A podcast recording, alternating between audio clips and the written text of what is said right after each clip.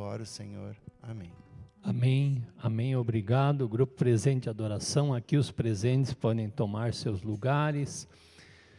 Também você em sua casa, de fato eu reforço o nosso abraço a todos os pais que estão aqui, os que estão nos assistindo. Seja um dia de alegria em família. Este dia 8 de agosto, segundo domingo do mês de agosto. Meus queridos e queridas, ah, que nós estejamos realmente com o coração aberto para a palavra de Deus nesta manhã. E nós temos conversado sobre amadurecimento e transformação, os exercícios espirituais na vida do cristão. É, temos nos proposto, queridos, que a palavra nos edifique, que ela é, traga significado não só para o momento de domingo, mas traga significado para todo instante da nossa vida. Como tem sido isso contigo? É, e por isso a gente tem também se perguntado uh, por que estamos conversando sobre isso, sobre essas ah, práticas, essa, essas atividades, digamos assim, que precisamos observar na nossa vida. Ah, e eu penso que é importante o que nós temos falado de que nós vivemos numa relação de fé em que não permanecemos os mesmos, mas nós somos chamados a um crescimento, a um amadurecimento. Não é só uma questão de idade, né? mas é uma questão uh, de crescimento na vida de fé, na relação com Deus. Nós somos discípulos, discípulas de Jesus. E a grande pergunta é como está o nosso relacionamento com este Jesus?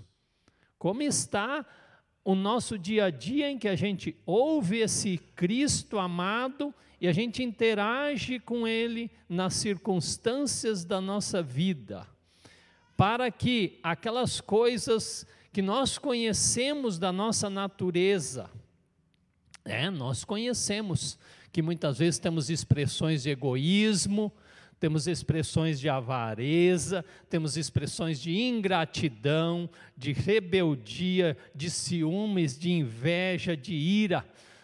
Os exercícios espirituais nos ajudam a gente a, a, a uma vez se dar conta desta nossa né, impureza e uma luta, aquilo que a Bíblia chama da luta da carne, da nossa natureza, e da ação do Espírito em nossa vida, da ação de Jesus em nossa vida. O Espírito Santo e a palavra vão nos transformando mais e mais. Que esse seja o desejo do meu e do seu coração. E a nossa proposta hoje, antes disso eu pergunto, semana passada nós falamos sobre a questão da submissão a Jesus, né? Sujeitai-vos uns aos outros no temor de Cristo, e como isso reflete na nossa vida de sujeição quanto à vida conjugal, familiar, comunitária e tudo mais. Como isso falou com você no correr dessa semana, nas suas relações? A fé cristã tem que, ah, ela tem o objetivo de cada vez mais melhorar a nossa vida relacional e não piorar. É, a gente vai ali pensando no dia a dia, numa rotina de casa, quando se chega em casa de tarde, como nós vivemos, o que nós fazemos, quando nós levantamos, quando vamos para o trabalho, ah, quando lidamos com pessoas que nos ligam ou que a gente cruza no caminho. Tudo isso tem a ver com a nossa fé cristã, quando estamos juntos comendo, ah, talvez uma oportunidade que a família tem, ou você que vive sozinho também, aquele momento da refeição, ser grato a Deus. E por aí vai, a fé cristã tem a ver com todas essas, essas dinâmicas da nossa vida. Hoje nossa proposta é meditarmos sobre solitude e silêncio. E justamente isso que eu tenho falado sobre relacionamento. Nós vivemos em um tempo em que às vezes os nossos relacionamentos podem se tornar interesseiros, mesquinhos, exploradores, mas quando nós aprendemos que Deus quer nos dar qualidade nos relacionamentos, começando no relacionamento com Ele, relacionamento com o Senhor, aí nós aprendemos a viver também em comunidade. De saber, de conseguir se relacionar com Deus, eu consigo me relacionar com meu cônjuge, com as pessoas da família, lá no meu trabalho e na vida em comunidade. Dietrich Bonhoeffer tem um livrinho dele muito precioso chamado Vida em Comunhão, em que ele traz alguns, alguns, algumas orientações práticas muito preciosas para relacionar-se com Deus, vida de oração, vida devocional e vida comunitária. E ele diz o seguinte: aquele que não consegue ficar sozinho, precisa tomar cuidado com a comunidade. Né? E o que não está em comunidade precisa tomar cuidado ao ficar sozinho. Cada situação, ou seja, o que não consegue ficar sozinho e o que quer ficar muito sozinho, apresenta ciladas e riscos profundos. Aquele que deseja comunhão sem solitude mergulha num vazio de palavras e sentimentos. E aquele que procura solitude sem a comunhão, perece no abismo da vaidade, do narcisismo e do desespero. Nós vamos falar mais sobre isso então, para a gente entender o que significa este exercitar-se na solitude e no silêncio. Deixa eu fazer uma pergunta para você. Melhor, vou fazer duas perguntas. Para você que está em casa também. Quando foi a última vez que você tirou um tempo para a solitude e o silêncio? Sobretudo imaginando-se desfrutar do, da presença de Deus. É? Quando foi a última vez que você fez isso? Em, em, perceber a consciência da presença de Deus, em solitude, em silêncio. Ou, de, ou perguntando de outra forma, até que ponto solitude e silêncio fazem parte da agenda da sua vida? Ou estou perguntando se você tem isso como um propósito da sua vida ou você não suporta fazer isso, ou nunca imaginou fazer isso. Você percebe como esse tema mexe com nossa vida? Ele, ele, ele encarna na nossa realidade, porque ele tem uma pergunta séria é isso? O que, que é solitude? Solitude não é a mesma coisa que solidão, porque solidão é algo que nós vivemos mesmo quando não queremos, né? Vem sobre nós. Às vezes a pessoa diz: Eu me sinto muito sozinho, e isso faz sofrer. É? Pessoas que sentem-se sozinhas, e a igreja é para ser o espaço de ajudar as pessoas que se sentem sozinhas. E Deus também não quer nos deixar nos sentirmos sozinhos, abandonados.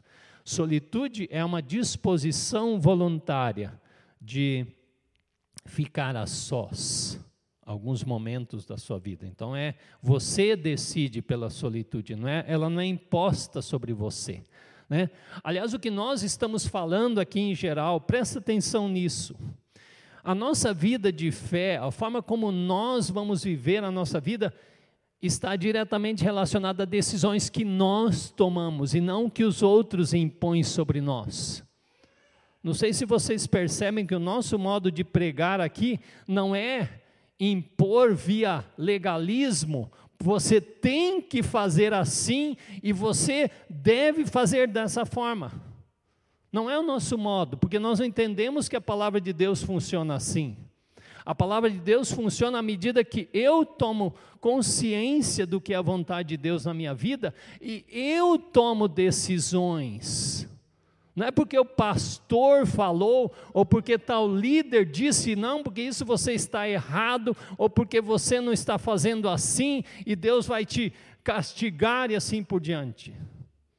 Nossa pregação é no sentido de que você e eu reflitamos e falamos: se isto é de acordo com a palavra de Deus, com a palavra de Deus, se é de acordo com a palavra de Deus, então assim, Senhor, me ajuda a viver, pela força do Teu Espírito Santo.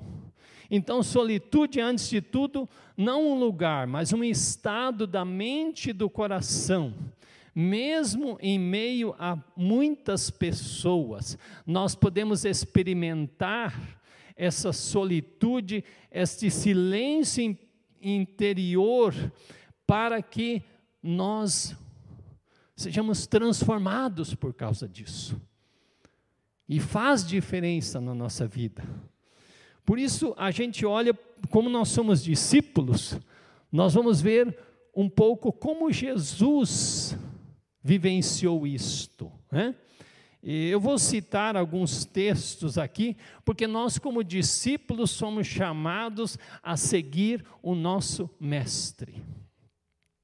Mateus 4 nos conta, além de Lucas 4 também menciona isso, que Jesus foi conduzido pelo Espírito Santo para um retiro de quietude, de solitude, no deserto durante 40 dias e 40 noites. Ele estava se preparando para iniciar o ministério. Veja como isso é importante. E Deus o conduziu neste estado de solitude e quietude, onde foi tentado pelo diabo. Sim, quando nós decidimos tirar tempo para ficar a sós e nos aquietarmos, não pensemos que tudo vai ser uma maravilha. Você já experimentou isso? Quando você decide um tempo de silêncio e oração, ali vem os pensamentos, ali vem as piores tentações, ali vem as, aqueles pensamentos, mas como eu sou capaz de pensar isso? E é uma luta a vida cristã em si é sempre uma luta.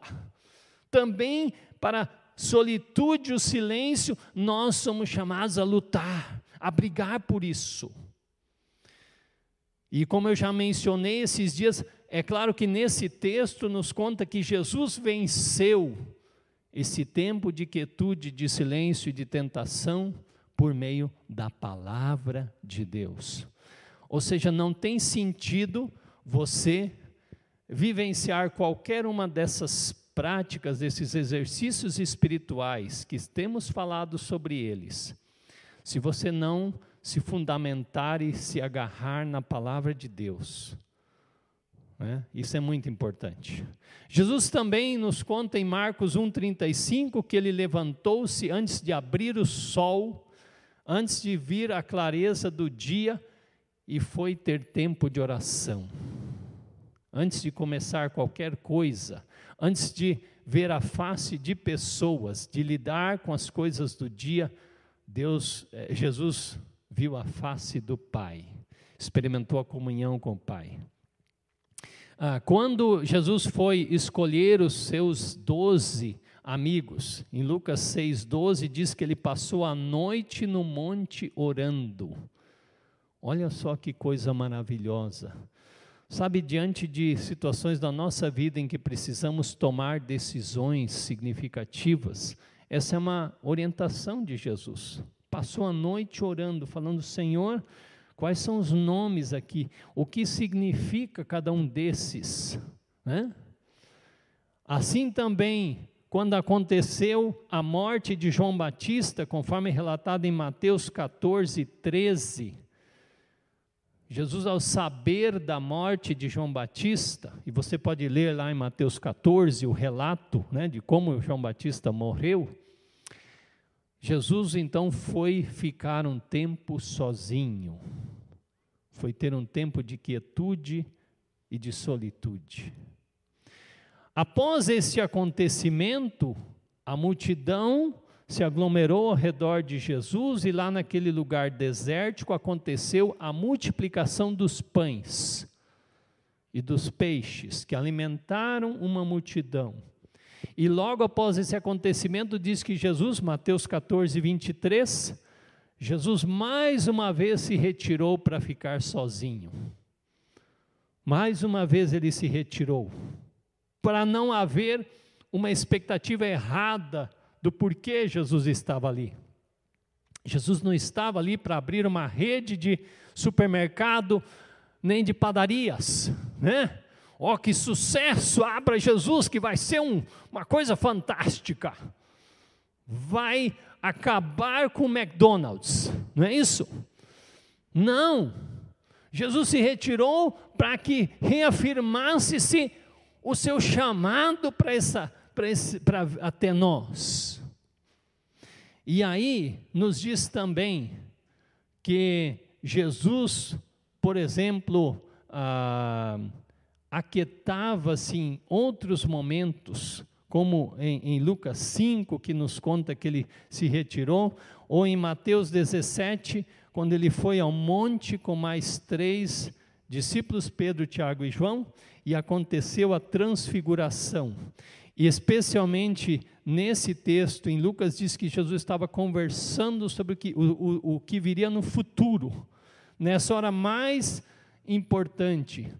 E a, a, mais importante que nós já citamos esse dia foi lá no jardim do Getsemane, né? quando Jesus retirou-se com os seus discípulos naquela noite pesada, antes de ser preso, ele se reuniu para orar, ele se retirou também para orar ao Pai e dizer aquela palavra: Pai, né? Se possível, afasta de mim este cálice que eu tenho que encarar pela frente, mas não seja como eu quero, e sim como tu queres. Nos nossos grandes conflitos da vida, nós precisamos também tirar esse tempo de quietude. E o que, que tudo isso nos ensina? Então, nós olhamos para o nosso mestre que se retirava, que se aquietava para buscar orientação. E é interessante que Jesus diz o seguinte: venham repousar um pouco à parte num lugar deserto. Marcos 6, 31. Sabem, queridos, ele faz esse convite para mim e para você também nessa manhã. Presta atenção, isso é uma palavra de Jesus para mim e para você nessa manhã. Ele está dizendo: a sua vida está muito agitada, você está à beira de um colapso, você está vivendo angustiado, você está vivendo como alguém que precisa se justificar e provar para os outros que está sempre com coisas para fazer.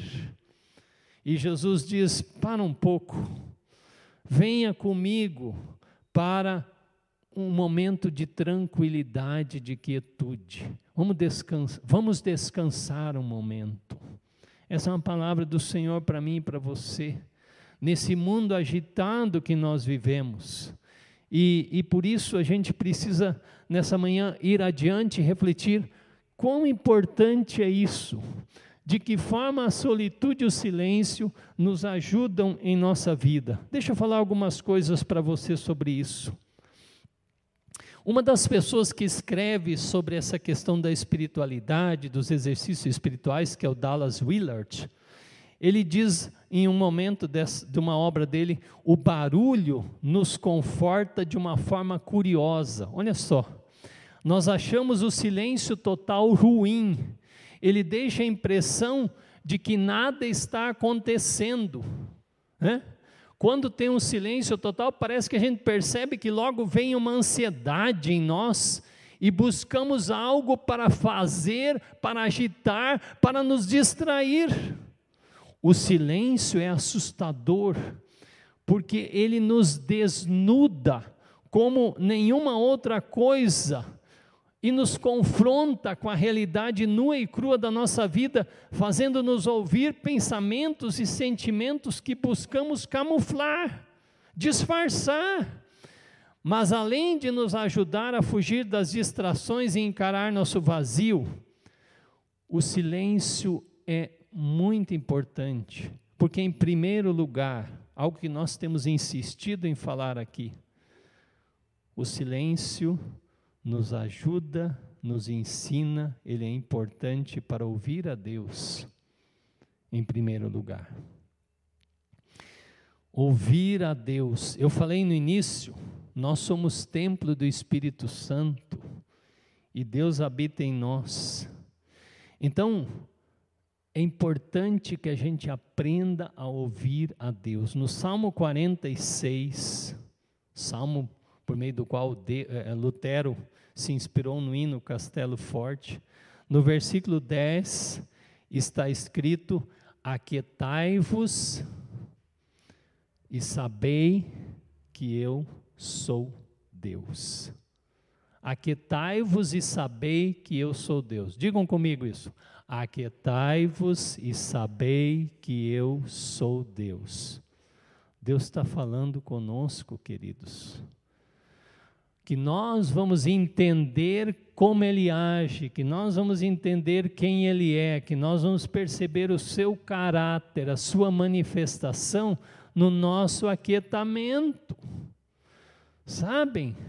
Então nós crescemos no entender a Deus em nosso aquietamento.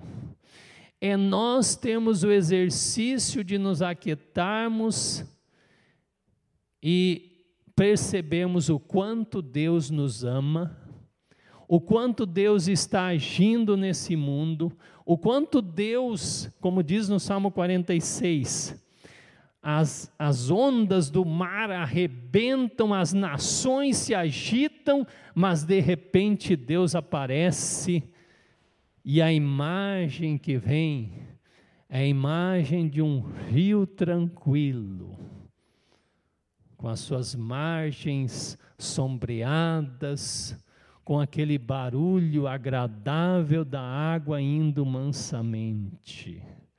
Deus Seja a agitação que estiver no seu coração, meu querido, minha querida, Deus é capaz de transformá-la numa calmaria. Amém. Que essa seja uma palavra para você nessa manhã, em que você então é, é transformado, é transformada nessa nesse vivenciar a intimidade com Deus e ouvir a sua voz falando com você. Experimente. Esse é o, é chamado de Deus. Aquietai-vos e sabei que eu sou Deus. Me conheçam, me conheçam. E é por isso que o silêncio, a quietude, a solitude é, é uma disciplina que ajuda a gente a crescer em todas essas outras que nós estamos falando meditação da palavra, oração, né? Ajuda a gente a crescer nisso, porque faz parte, né? E, só a palavra de Deus ajuda a gente a, a, se, a, a realmente é, entender esse próprio Deus que nos convida para nos aquietarmos. Você tem tido dificuldade de entender Deus? entender o modo como Deus tem conduzido a história, entender como Deus tem conduzido a sua vida, as respostas ou não que Ele tem dado, tire um tempo para se aquietar e ouvi-lo. Né? É, e, e, e nesse processo, é importante que isso nos leva a uma, a uma expressão que talvez nós precisamos recuperar no nosso dia a dia, que é a contemplação. É, diz que Isaac Newton estava um dia contemplando as coisas do, do, ao seu redor, quando de repente percebeu uma maçã caindo da árvore, né? Aqui no Rio Grande do Sul, a gente diria talvez ver uma bergamota cair da árvore, né? Nessa época. E a partir dessa sua contemplação daquele acontecimento, ele descobriu né, uma lei da física, né? a questão da gravidade, outras coisas mais. Eu nunca fui tão bom em. O é, que, que é isso? Ah, matemática, física, seja o que for. Mas a, a, muitas coisas do, do, da, da própria ciência nossa foram descobertas nesse processo de aquietar-se e ficar pensando, meditando e contemplando.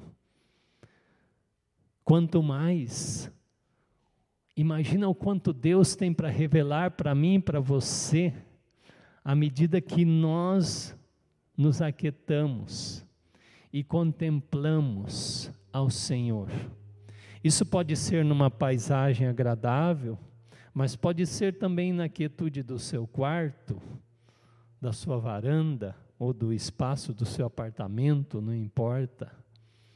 Mas Deus, ao nós aquietarmos, nós contemplarmos essa grandeza divina, ou quando a gente lê um salmo como 19, que exalta os céus, a, a, a, a, conjugação toda dos astros organizados por Deus, e pensamos em nós, e nós contemplamos, falamos, Senhor, como é possível isso, mas que coisa maravilhosa que o Senhor está me revelando nesse momento. Eu tenho feito isso em minha vida algumas vezes. Às vezes, até quando os pensamentos estão meio confusos, né? quando a gente não está entendendo alguma coisa da vida da gente, a melhor coisa é aquiete-se Contemple o horizonte que você pode ver e pergunte-se para Deus, Senhor, me ajuda a entender o que está acontecendo, me ajuda a ouvir tua voz e tomar decisões. Sabe? Isso, isso, isso faz toda a diferença. Faz toda a diferença. E aliás, em Apocalipse 7, deixa eu falar esse texto aqui para você.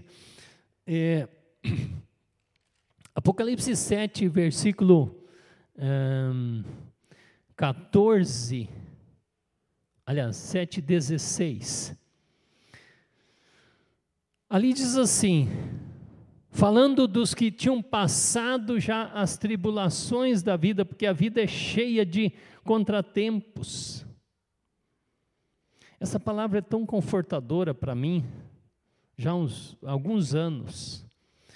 Apocalipse 7,16: Jamais terão fome, nunca mais terão sede, não cairá sobre eles o sol, nem ardor algum. Agora presta atenção: pois o cordeiro que se encontra no meio do trono os apacentará e os guiará para as fontes da água da vida, e Deus lhes enxugará dos olhos toda lágrima.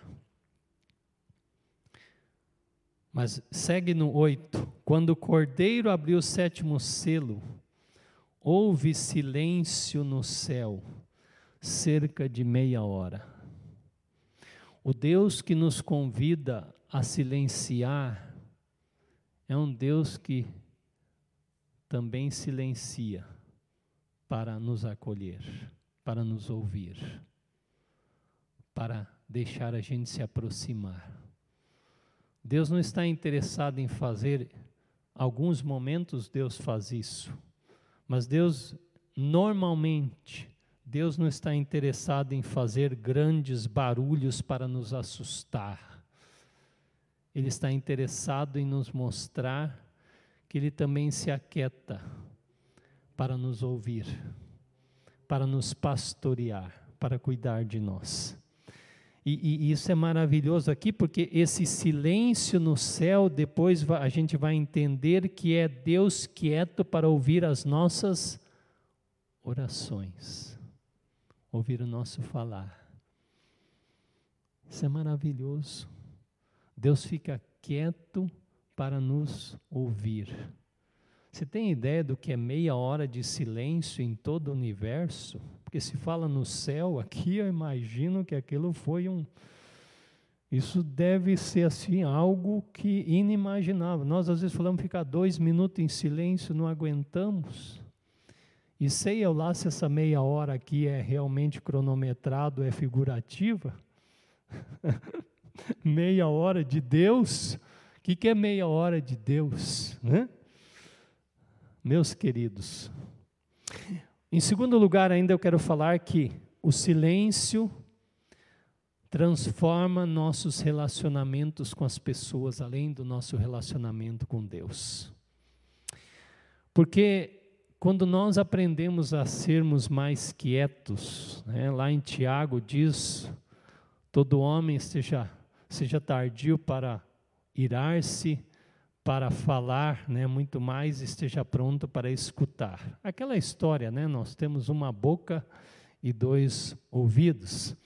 Mas esse silêncio, é, quando a gente aprende a ter tempo de quietude e silêncio, a gente também ah, entende como na nossa vida, ah, por exemplo, a gente quer manipular as pessoas pelas palavras. Já se deu conta disso? Às vezes a gente usa palavras para manipular, nós precisamos eh, desesperadamente, muitas vezes, eh, que as pessoas ah, concordem conosco, nós precisamos ter o controle de uma situação, nós julgamos, nós condenamos, nós estamos falando sempre o que pensamos, não importa se isso está ferindo alguém, eh, mas é que nós julgamos que essa pessoa precisa ouvir isso que eu tenho para falar, né? porque eu estou aqui, eu tenho a ideia certa, essa pessoa está no caminho errado. E aí a gente vai aprendendo, gente, o que, que é isso? É?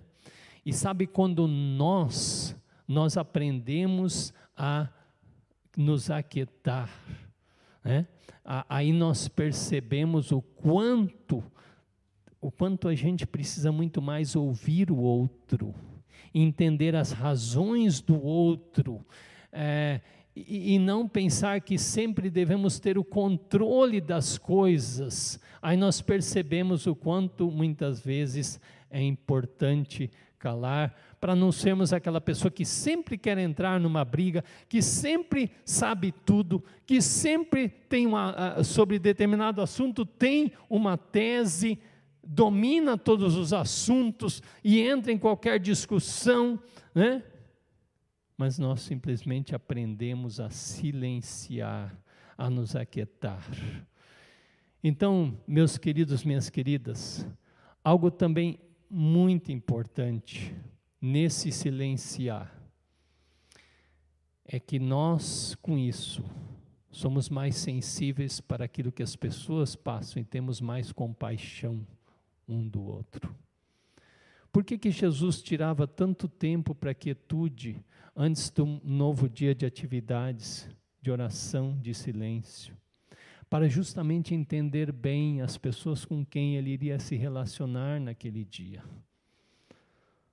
Para perceber o sofrimento na vida das pessoas. Para perceber e, e se dar conta sempre de que cada pessoa é amada por Deus não importa como ela esteja vivendo. Sabe, isso é algo que nós precisamos também crescer, é? É, precisamos aprender quanto a isso. Nós não precisamos viver sempre nessa necessidade de justificação de todas as coisas, é, é essa, essa questão sempre de conflito, mas realmente procurar entender o outro à medida que nós nos aquietamos. Algumas dicas para vivermos. Aliás, antes disso, Thomas Merton foi um homem que eh, escreveu muitas coisas acerca ah, dessa questão da, da espiritualidade, da solitude.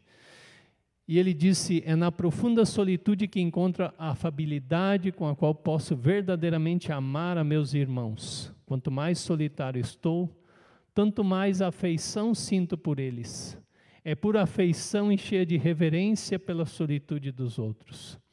Solitude e silêncio ensinam-me a amar meus irmãos pelo que eles são, e não pelo que eles dizem ou pelo que eles fazem, né? mas eu amar as pessoas pelo que elas são. Quais seriam algumas orientações sobre a questão de solitude? Eu quero ir concluindo. Primeiro, nós vivemos num mundo realmente agitado, onde as pessoas são avaliadas pelo que fazem, pelo que conquistam, né, e não pelo que são. Mas procure tirar proveito de pequenas solitudes do dia. Quem sabe levantar alguns minutinhos antes né? para antecipar o dia, ou alguns momentos de silêncio mesmo dentro de família.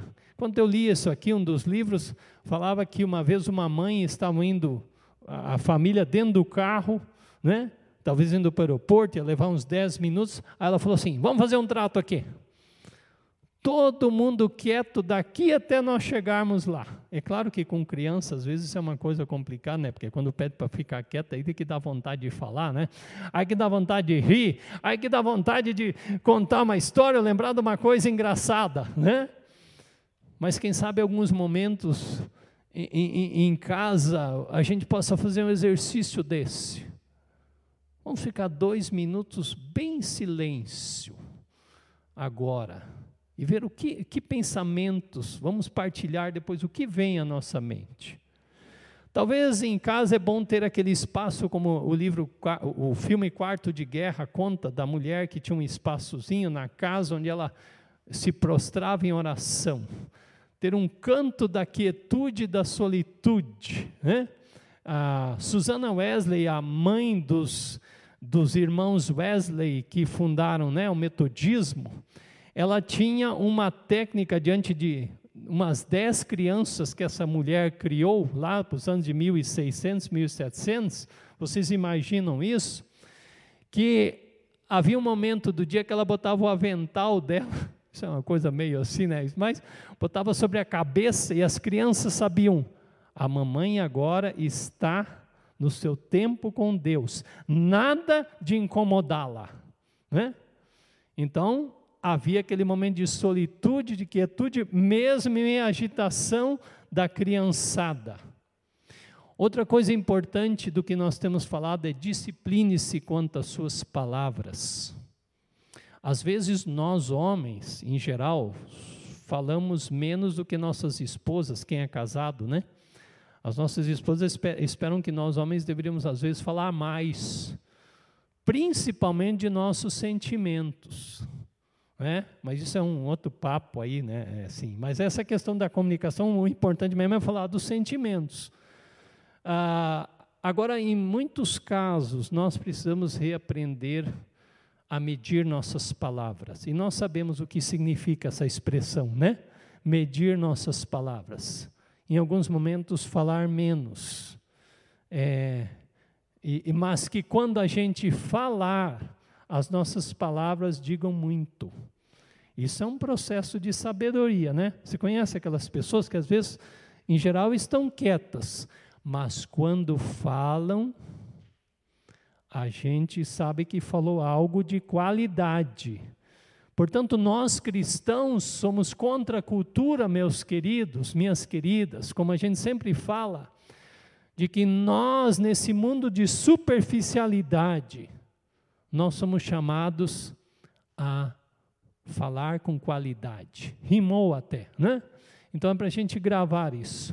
Além disso, meu querido, minha querida, experimente alguma vez ficar um dia inteiro em solitude e silêncio e, vez ou outra, tire um tempo de retiro para algum lugar para você pensar algumas coisas quanto à sua vida eu e a Sônia fazemos isso de vez em quando.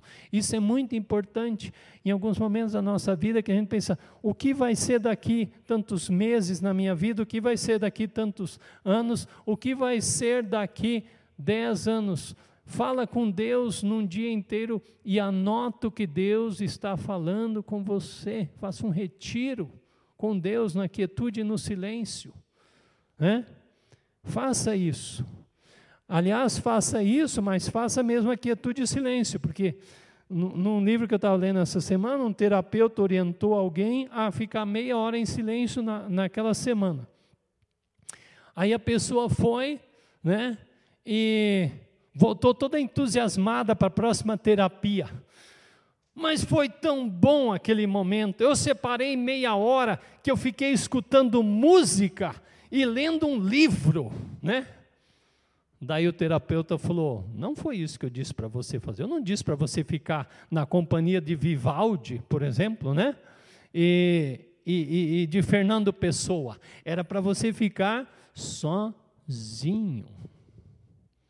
Nós somos uma sociedade que né, queremos sempre, quando chegamos, ligar algo, fazer ruído na nossa vida. Mas a palavra está dizendo que, que nós somos chamados a nos aquietar, a ficar sozinhos e deixar Deus trabalhar em nosso ser. Qual é o fruto então disso, meus queridos? O fruto disso é que nós vamos ser mais sensíveis a ouvir a Deus e também a lidar com nossos semelhantes. Quando nós nos deixamos ser conduzidos para a solitude e para o silêncio.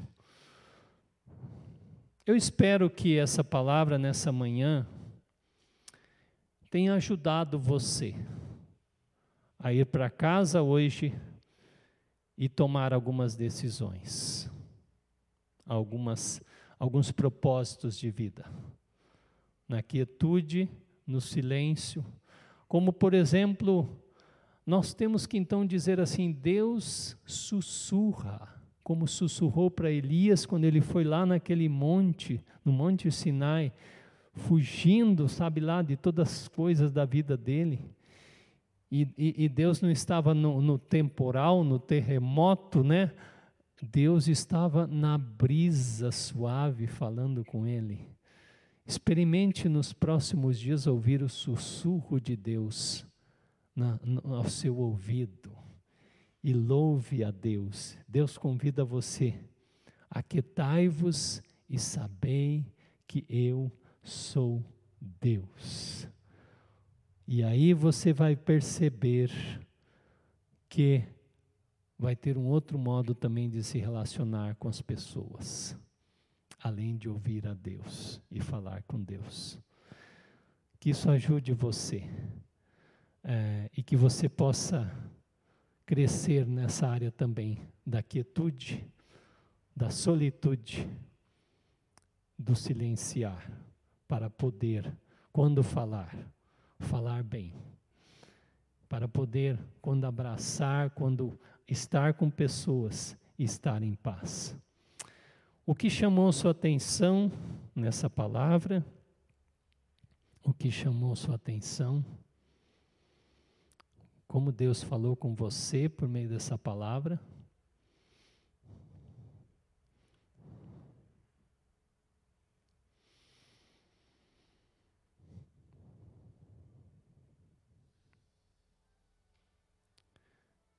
e o que você pretende fazer de forma concreta e prática a partir do que Deus tem falado para você nessa manhã. O que você pretende fazer? Que decisões você pretende tomar quanto à sua rotina, à sua agenda, o seu dia a dia? Deus ajude. Nós oramos. Senhor Deus, Jesus disse: Vinde repousar um pouco à parte, descansar um pouco. Aliás, Jesus disse muito mais: Venha a mim todos que estão cansados e sobrecarregados desse mundo agitado, desse mundo barulhento. E Jesus também está nos convidando e dizendo: se você até hoje não tem conseguido ficar em silêncio, porque te perturba, porque você não suporta a si mesmo, este é o momento de mudar. Pela ajuda do Espírito Santo, pela direção da palavra. É o tempo de quietude, de solitude, de silêncio, percebendo o sussurrar de Deus. Aquietai-vos e sabei que eu sou Deus.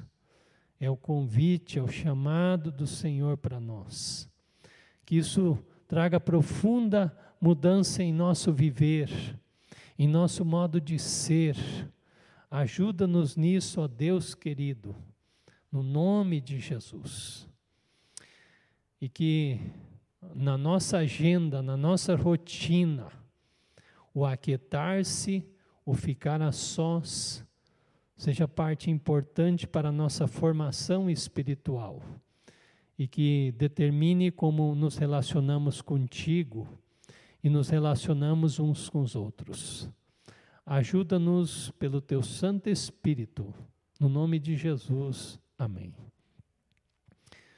Quero convidar que nos preparemos para celebrar a ceia do Senhor.